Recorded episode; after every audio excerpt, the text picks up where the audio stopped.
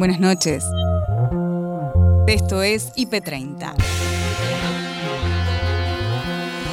En 30 minutos te voy a mostrar lo mejor de la programación del día. Ahí vamos. Cambio en el impuesto a las ganancias se debate en diputados. La idea que planteó Sergio Massa, que hablaba con el ministro Guzmán, es que casi el 60% de los trabajadores y trabajadoras que actualmente pagan ganancias van a dejar de pagarlo, con lo cual va a ser muy significativo. Violencia de género en el fútbol está naturalizada y es momento de cambiar.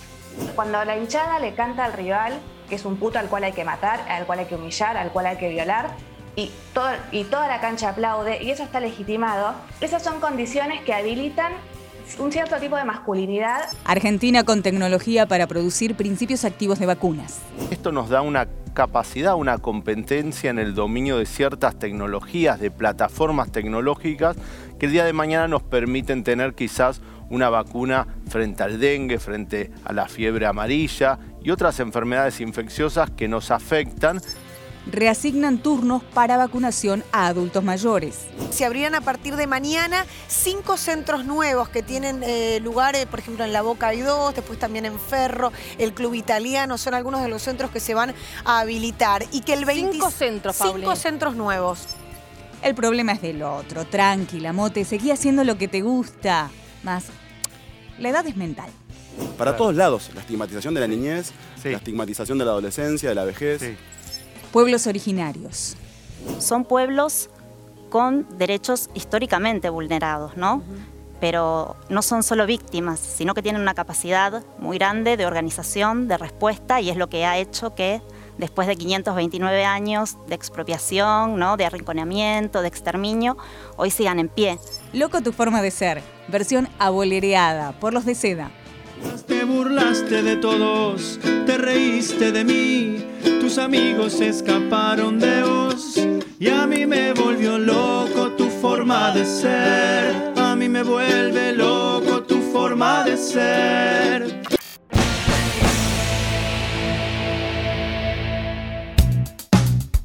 IP Noticias, edición central con Gabriel Sued y Noelia Barral Grijera hoy. Metemos ya en el primer tema del día, el más importante, les comentábamos, tiene que ver con esta situación, este caos que se vivió en los centros de vacunación de la ciudad, eh, con el agregado o con el dato saliente de que era para mayores de 80 años, entonces todas las imágenes eran dramáticas, porque eh, ver a, adultos mayores de esa edad haciendo cola bajo el sol, bueno, conmueve, conmueve y llena de indignación. Eh, por supuesto, después vinieron las explicaciones, las promesas de que a partir de mañana será distinto. Vamos a ir repasando lo que fue la crónica del día y queremos arrancar compartiendo con ustedes lo más importante de estas imágenes que vimos hoy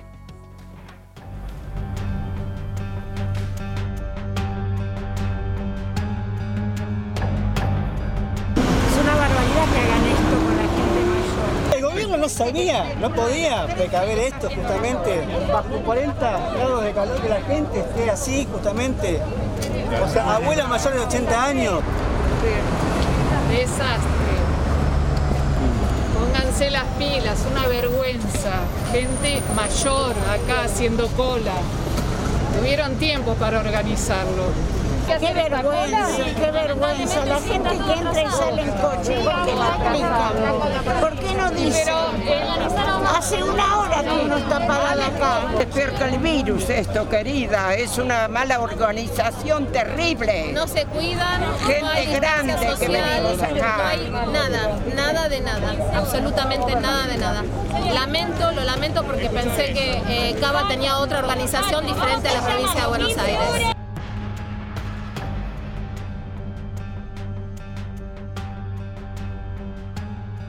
Un escándalo la desorganización y la, la, la- la humillación que hacen pasar a la gente. Estuvimos nosotros hoy en el vacunatorio de San Lorenzo a partir de las 4 de la tarde. El horario para vacunar era de 8 a 5 de la tarde. Sin embargo, 6 y media había una cola, una fila de dos cuadras de autos para que restara que ingresaran los ancianos que faltaban. El último auto entró más o menos 7 menos 20, fue el último auto que entró y a esa gente la empezaron a vacunar desde sus autos sin que bajara. Pero esa gente tenía turno para vacunarse a las 3 de la tarde, a las 4 de la tarde, gente mayor de 80, de 90 años, mucha gente de 90 años esperando en el auto, una de sus pocas salidas, porque esta gente no acostumbra a salir por el riesgo de su edad, y estaba a esa hora esperando 3, 4 horas para ser vacunada. Ni hablar de la gente que venía caminando y venía con bastón, con andador, con silla de ruedas. ¿Cómo puede ser que no se haya previsto que esto podía pasar? Bueno, te vuelvo a repetir, yo estuve el primero en San Lorenzo y no pasó ese día. Yo creo que con el correr del tiempo se han ido anotando una cantidad este, más de adultos mayores. También acá quiero hacer hincapié en algo que para mí es muy importante. Se han vacunado ya alrededor de 37 mil adultos de mayor de 80 años y la ciudad de Buenos Aires tiene capacidad para vacunar más personas, pero no tiene vacunas. Eh, nosotros sabemos, justamente el día de hoy presenté un proyecto con la diputada Jouri para que hay que ver la distribución de las vacunas. La ciudad de Buenos Aires tiene un porcentaje del equipo de salud mucho mayor en función a la población que el país entero y también tiene un porcentaje de adultos mayores también mucho mayor en proporción este, que el país entero. Cada vez que llega un envío de vacunas de cualquier lugar del mundo, la ciudad recibe aproximadamente el 6.8, creo que es este porcentual de las vacunas. Bueno, claro, hay que ver un poco cómo se distribuyen. La necesidad que tiene la ciudad de Buenos Aires es tener más vacunas para vacunar a todo este número enorme que te digo. Vos pensá, adultos mayores de 80 años, 70 mil personas empadronadas. Carmen, hace casi, casi un año pasaba algo muy similar con eh, adultos mayores y no tanto, que se acercaban a los cajeros automáticos a cobrar eh, la asignación universal por hijo, a cobrar el ingreso familiar de emergencia, por aquel desmanejo, por aquel desborde, por aquellos aglomeramientos. Terminó renunciando el entonces titular del ANSES, Alejandro Banoli. Incluso hubo diputadas que comparten interbloque con vos, como Mónica Frade, que lo denunciaron penalmente a Banoli por aquel operativo. ¿Crees que eh, en este caso corresponde una lectura similar? ¿Debería pesar alguna denuncia penal sobre la ciudad por haber eh, organizado de esta manera este operativo? De ninguna manera, y te vuelvo a repetir, yo estuve físicamente, no me lo contó nadie, yo estuve el primero de marzo en San Lorenzo y vi otra película. Acá lo que ha sucedido, te vuelvo a repetir, es que se confluyeron en un solo día distintas cuestiones en los estudios de IP Noticias, segunda edición, Silvana, Rocío y Analía conversaron con el presidente de la Cámara de Diputados de la provincia de Buenos Aires, Federico Termín, sobre el proyecto de ganancias que arranca su debate en la Cámara Baja. Recordemos que fue uno de los pilares de la campaña electoral de Macri en el 2015, donde prometió que los trabajadores no iban a pagar ganancia y como con tantas otras cosas, esa promesa de Macri resultó una estafa electoral. Y la verdad que nos da mucho orgullo que sea el frente de todos, que sea Sergio Massa que lo presentó en articulación, por supuesto, con Alberto, con Cristina, con Máximo, que es el presidente de nuestro bloque, y que va a generar un alivio muy importante para los trabajadores y las trabajadoras. ¿Cuál es la letra chica y la grande, ¿no? obviamente, de todo este paquete? ¿Qué queda eh, incluido, qué quedaría incluido y qué ya se deja para más adelante? Bueno, eso se va a estar discutiendo a partir de, hoy y va a ser... Un anticipo, un adelanto. No, va a ser materia de análisis. Lo que, lo que sí es importante que la idea que planteó Sergio Massa, que hablaba con el ministro Guzmán, es que casi el 60% de los trabajadores y trabajadoras que actualmente pagan ganancias van a dejar de pagarlo, con lo cual va a ser muy significativo. A partir de las reuniones oficiales que se van a mantener en las comisiones en el día de hoy, se irá delineando esa letra chica y se hará el anuncio pertinente. Pero me parece estructuralmente importante entender esto, que cuando eh, un trabajador, una trabajadora recibe un alivio fiscal, ese dinero eh, va al consumo. Eh, genera una mejor calidad de vida para su familia, una mejor calidad de vida para sus hijos, para sus hijas, y ese dinero lo gasta, lo consume eh, en el barrio donde vive, o pasea, o se divierte, digamos. Importante entender este tipo de, cuestiones, porque venimos de un gobierno que apostaba a que los grandes sectores financieros les vaya bien. Perdón, y era bandera del gobierno anterior. Porque sí, exactamente. Muchos de los votantes se quedaron con esa promesa, ¿no? Y, por, lo tanto, esa fue la elección. Totalmente. Y cuando un trabajador o una trabajadora eh, ahorra una, una moneda, puede ahorrar una moneda, no va a Panamá, queda en nuestro país y se dedica a consumir, se dedica a pasarla mejor y eso es muy importante. Eso te iba a preguntar, ¿por qué se involucran, eh, por ejemplo, un intendente como Martín Insaurralde o los diputados provinciales? Eh, digo, la, idea o la perspectiva es que esa, que esa plata eh, se gaste en los municipios o explicarle a la gente que efectivamente el gobierno después de un año duro está impulsando un proyecto de ley que, beneficia al bolsillo directamente, digo, porque venimos de inflación, de eh, suba del dólar, de cierre de empresas y de, y de más cierre de empresas y de pymes anteriormente. Totalmente, Analía. Mira, nosotros bancamos a la producción nacional. Nosotros queremos que a los empresarios y empresarias eh, que están radicados en nuestro país les vaya bien Queremos que ganen la mayor cantidad de plata posible, porque cuando un empresario y una empresaria gana plata, contratan a gente, pero para eso tiene que vender. Y el peronismo no es enemigo del capital. No, para nada, muy por el contrario, y además no somos enemigos de las empresas, ni de las empresarias, ni de los empresarios, que eso es algo que muchas veces se busca eh, plantear erróneamente, muy por el contrario. A mí me toca recorrer muchas empresas pymes en la provincia de Buenos Aires, junto con el gobernador Axel Kisilov, y la verdad que vemos que están en un momento auspicioso. Venimos de un uno de los peores años de la historia económica del mundo. Creo que todos abrumados en la cotidianidad de los problemas que tenemos, no terminamos de tomar dimensión de la gravedad del momento económico mundial que se está viviendo. Y ante eso lo que nosotros queremos es que los trabajadores y trabajadoras puedan consumir y esta es una muy buena manera de poder hacerlo. En IP Noticias, primera edición, Alejandra y Ariel hablaron con la socióloga Julia Hang sobre la violencia de género en el fútbol el fútbol masculino en Argentina es justamente un espacio que por la visibilidad que tiene nos permite dar cuenta de procesos eh, más amplios, ¿no? Es decir, que la violencia de género no es exclusiva del mundo del fútbol masculino, pero ahí podemos, ver, eh, podemos verla con mucha visibilidad. A su, par, a su vez, eh, el fútbol masculino es un espacio que se ha constituido como un espacio exclusivamente masculino, ¿no? en el cual las mujeres han sido históricamente excluidas, las disidencias también, y que ha, y que ha construido un tipo de masculinidad, ¿no? una masculinidad hegemónica, en la cual hay una noción que es central, que es la noción de hombre, de macho. ¿no?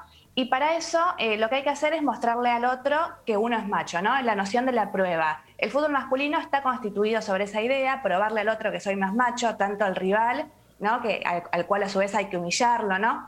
Y, eso, y esa es, una idea que es constitutiva de la lógica según la cual el fútbol argentino está organizado, ¿no? El fútbol masculino.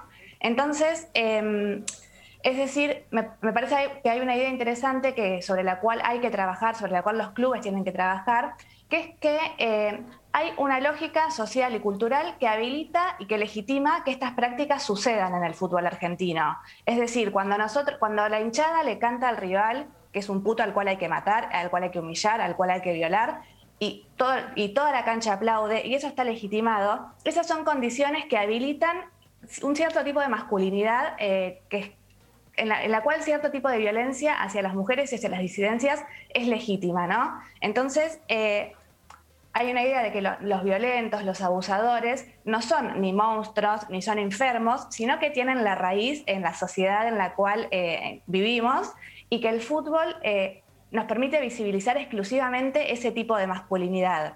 Entonces, no, es que los, o sea, no es que cuando Boca sale con la bandera a, apoyar a las víctimas de violencia de género es hipócrita o está mintiendo, ¿no? sino que los clubes tienen una sensibilidad hacia esos temas porque a su vez en Argentina los clubes son asociaciones civiles sin fines de lucro que tienen un compromiso social, pero muchas veces no se termina de dar cuenta o no se termina de, comprender el sentido que tiene la violencia de género, ¿no? Em, se entiende de diferentes maneras, para los dirigentes, para los jugadores, se entiende de diferentes maneras que para las mujeres que vienen luchando desde hace muchísimo tiempo por visibilizar, por ejemplo, las múltiples violencias que atraviesa nuestra sociedad. Entonces, cuando una mujer sale a decir eh, el, piropo no es, un piropo, sino que es acoso callejero. Esas son discusiones que llevaron muchísimo tiempo a instalar y que todavía no, tienen un consenso a lo largo de la sociedad. ¿no? Y el fútbol, al ser un espacio tan exclusivamente masculino, es un espacio que es muy difícil de, permear,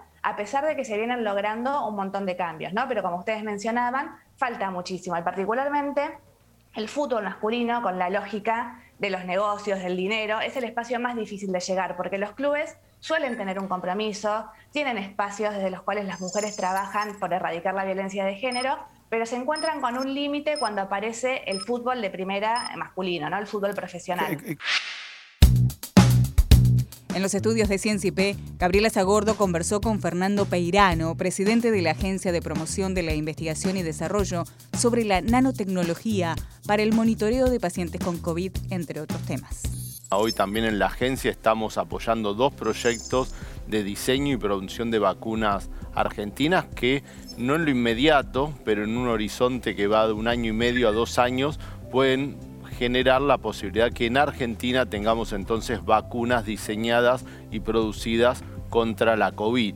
Así que bueno, Argentina se suma así a una mm, carrera que está el mundo de buscar esta herramienta en el capítulo de la prevención que es tan importante. Hay que tener en cuenta que está en una etapa preclínica, ¿no? Todavía en etapa de laboratorio. Todas las vacunas en Argentina todavía no llegaron a esta etapa preclínica, son pruebas de laboratorio, se están probando su eficacia de inhibir la reproducción del virus o de generar estímulos en nuestro sistema inmunológico y eso es justamente una fase de laboratorio. En el caso de la más avanzada, que es la que está desarrollándose en la Universidad de San Martín con la doctora Juliana Casataro, ya hemos logrado una alianza con un laboratorio eh, y va a permitir tener entonces capacidades para empezar a desarrollar la fase preclínica que es indispensable en todo este camino. Esto es importante, ¿no? La etapa del desarrollo, esta unión o este convenio entre lo público y lo privado, ¿no? Para poder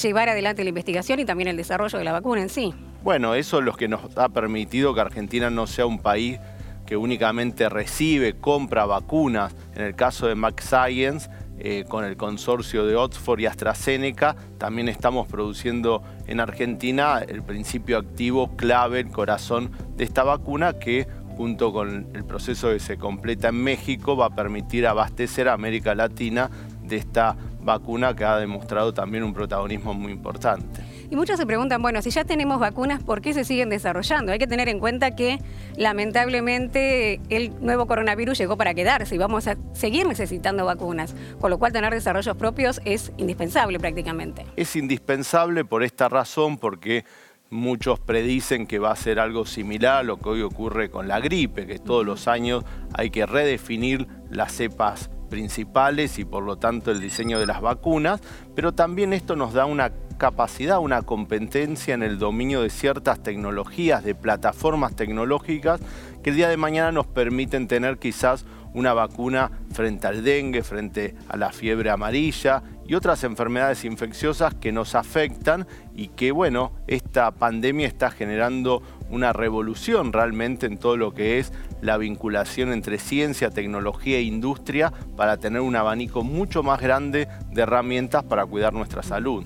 Y en esta pandemia quedó en, evidencia ¿no? la calidad de científicos argentinos ¿no? que tenemos justamente aquí, en los desarrollos que se han hecho a la par de otros lugares en el mundo. Bueno, nos faltó por ahí tener eh, también los medios económicos para que eso se haga más rápido como pudo hacerse en el primer mundo, pero realmente la calidad de nuestros científicos es de primera. Es la calidad y el compromiso, las dos cosas, y hoy hay un gobierno que está orgulloso de nuestros científicos y científicas.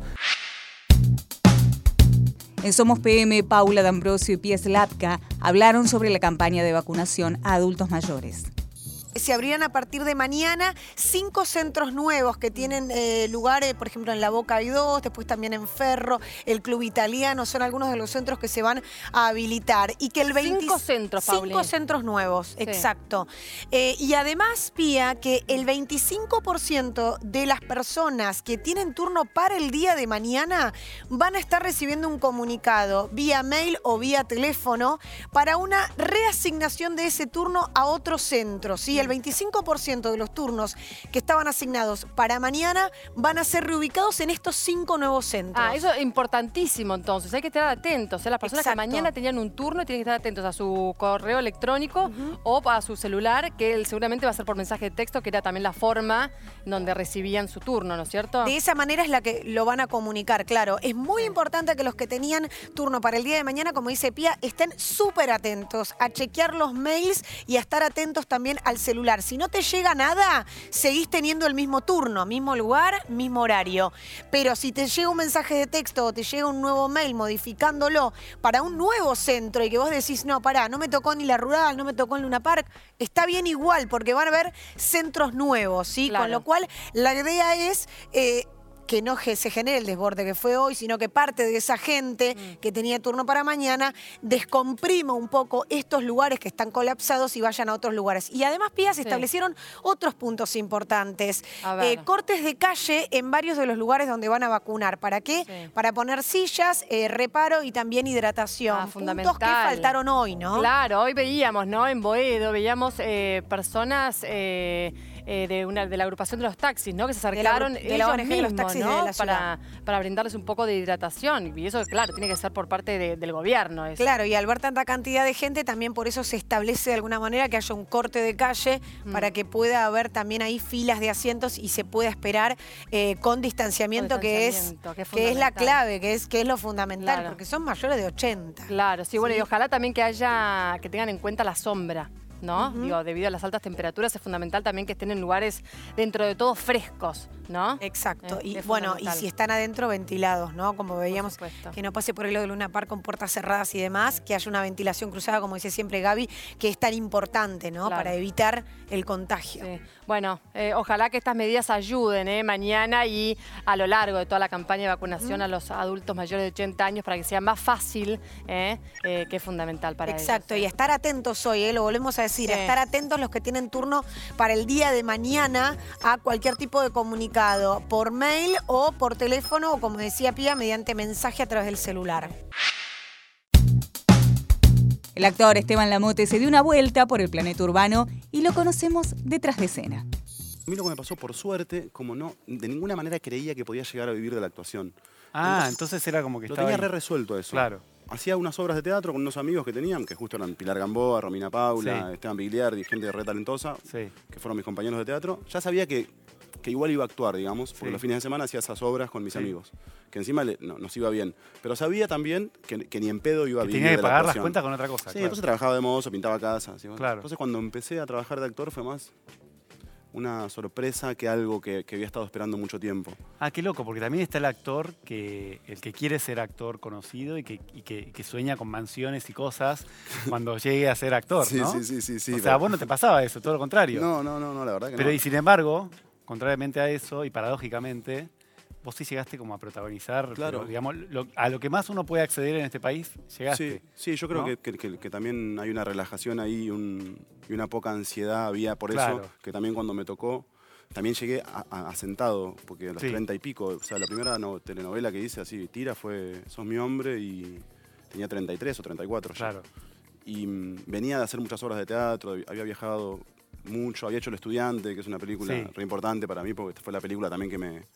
Que te abrió, claro, de Claro. Santiago Mitre. De Santiago ¿no? Mitre, exacto. Gran película, búsquenla, yo la vi anoche, así que Sí, es véanla. hermosa. Es muy linda esa película. Creo que es una de las, la mejor que hice una de las Sí, mejores que hice. sí, realmente. Y entonces llegué un poco más eh, preparado, digamos, y sin esa cosa a priori, o sea, no es que quería ser famoso sí o sí, quería que me vaya bien y vivir de la actuación. Claro. Después sí, obvio, la tele y las tiras, una consecuencia directa es ser que te hace famoso.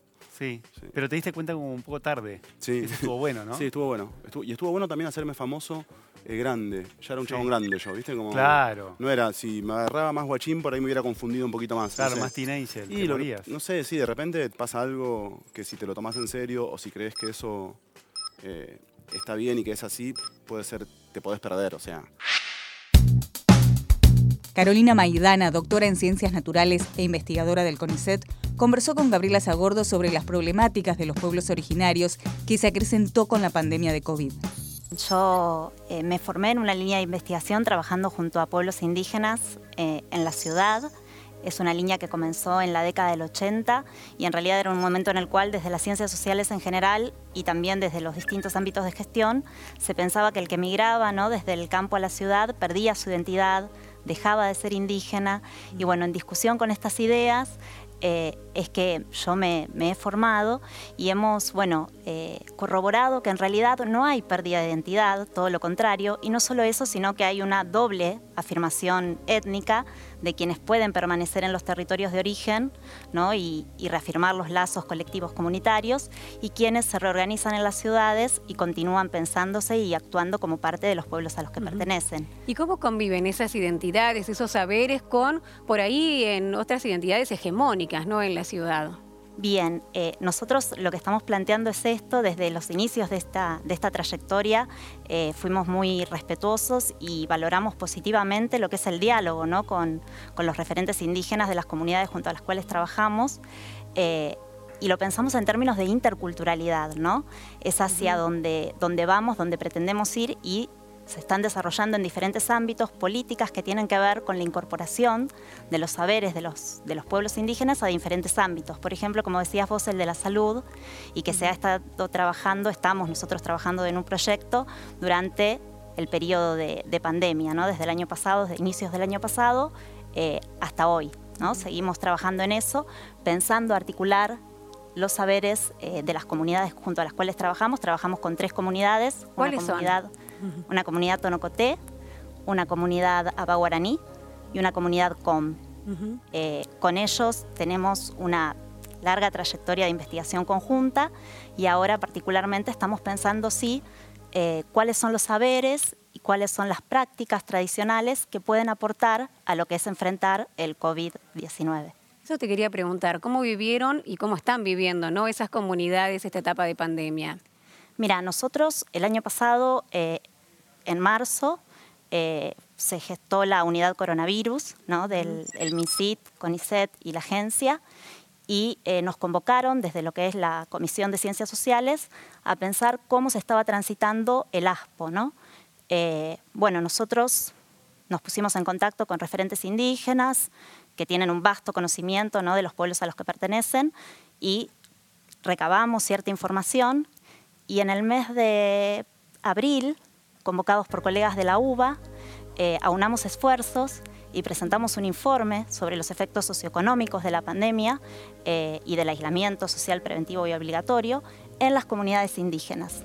Un poquito más adelante, en el mes de junio, con otros equipos de todo el país que trabajan junto a población indígena, presentamos un informe ampliado. Y ahí pudimos colocar eh, ¿no? algunas cuestiones, resaltar esto que decís vos de bueno, cómo estaban transitando el tema de, de la pandemia eh, y sobre todo señalar cómo se habían profundizado ciertas desigualdades que eran preexistentes. ¿no? En Club IP, Lourdes y Juani charlaron con los de Seda y sonaron a o vivo con Loco tu forma de ser, pero en una versión abolereada, según ellos. ¿Cuál es el público de ustedes? Uh, hay de todo, Ay, sí. hay de todo. La verdad que hay de todo. Sobre todo porque ahora uno por ahí asociaba el bolero a, a- a la, a la tercera edad. Sí. Siempre a mí me... El abuelo escuchaba los boleros, se decía, pero ya no. Mi abuela bailaba los boleros, Claro. yo heredé sus, sus vinilos también, de los panchos y tantas cosas.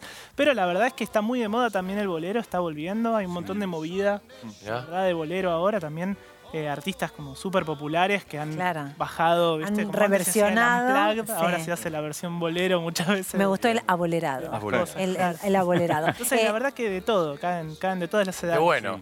Bueno, quiero escuchar un poquito, después vamos a seguir charlando, pero ¿qué, qué van a tocar? Que no querían adelantar. Loco tu forma de ser de auténticos decantes, me pero encanta. versión abolerada por los de seda. a ver, me gusta, los de seda, ¿eh? Aquí, en Club IP. Tres, cuatro.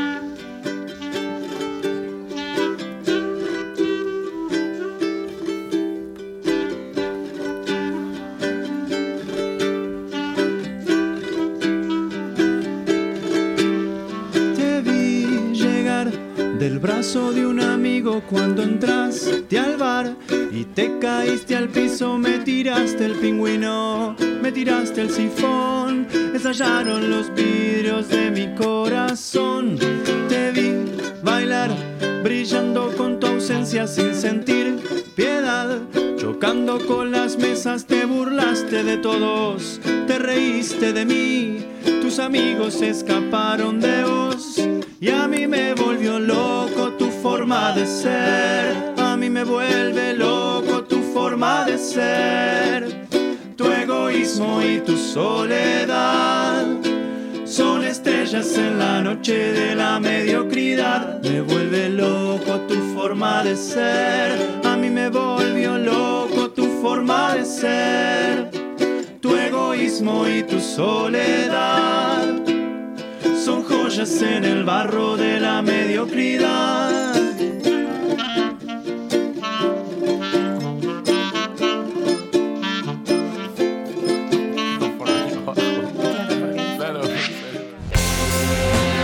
Hasta acá llegamos por hoy.